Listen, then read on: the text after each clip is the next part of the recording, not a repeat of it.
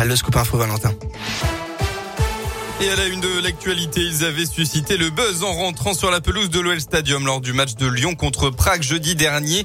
Les deux jeunes de la Loire déguisés en Dalton ont été déférés au parquet hier. Les sanctions sont tombées.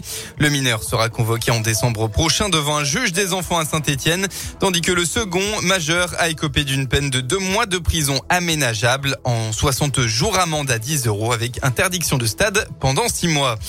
Dans le Puy-de-Dôme, la réouverture des urgences de l'hôpital d'Ambert le 16 novembre prochain. Elles étaient fermées depuis le 27 octobre faute de médecins intérimaires. Le CHU de Clermont vient à la rescousse de l'établissement en fournissant sept médecins jusqu'à la fin du mois de décembre. L'hôpital de Thiers va également apporter son soutien. Sur Twitter, le député communiste du Puy-de-Dôme, euh, André Chassaigne, salue une victoire collective. Il rappelle que ce résultat n'est qu'une solution à court terme et pas un règlement dans la durée.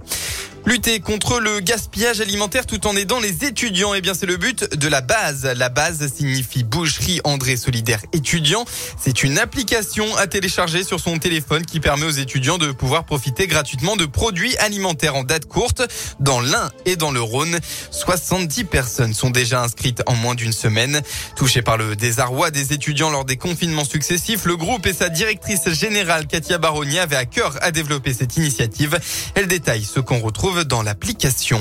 En fait, il nous fallait quelque chose qui soit moderne et jeune et dynamique. Donc une application, c'est ce qui nous paraissait être le plus simple pour les toucher. Les étudiants aujourd'hui qui sont intéressés s'inscrivent sur l'application. Les cinq magasins qui sont référencés dans la base, tous les jours, en début d'après-midi, mettent en ligne tous les produits qui seront donnés pour le soir. Ça peut être de la viande, de la charcuterie, ça peut être de la crèmerie, du fruit et légumes, ça peut être aussi de l'épicerie, tout type de produit qui est concerné par une date limite de consommation. Notre leitmotiv, c'est vraiment aujourd'hui partageons le plaisir de bien manger. Et si en plus on peut le partager avec eux et leur permettre d'avoir accès à des produits sur lesquels ils n'ont pas accès en règle générale, là pour nous tout est gagné et ça donne beaucoup de sens à ce que l'on fait et à ce qu'on veut faire. Une offre qu'on retrouve donc dans le magasin de Bourg-en-Bresse dans l'Ain et dans quatre autres magasins du Rhône du lundi au samedi à partir de 14h. Dans le reste de l'actualité, à l'issue d'une garde à vue de 48 heures, Jean-Luc là a été mis en examen pour viol sur mineur hier, puis placé en détention provisoire. Le chanteur a aussi été mis en examen pour agression sexuelle de mineurs de plus de 15 ans, corruption de mineurs et abus de faiblesse. Interpellé mercredi matin, il est soupçonné d'avoir eu des relations sexuelles avec deux adolescentes, alors âgées de 16 et 17 ans entre 2013 et 2014. On passe au sport. Enfin, en rugby, c'était le derby de l'Ain hier en Pro D2. Bourg-en-Bresse accueillait Oyonnax. Résultat sans appel. Les Bressans n'ont pas tenu la baraque. L'US Oyonnax s'est imposé 49 à 8.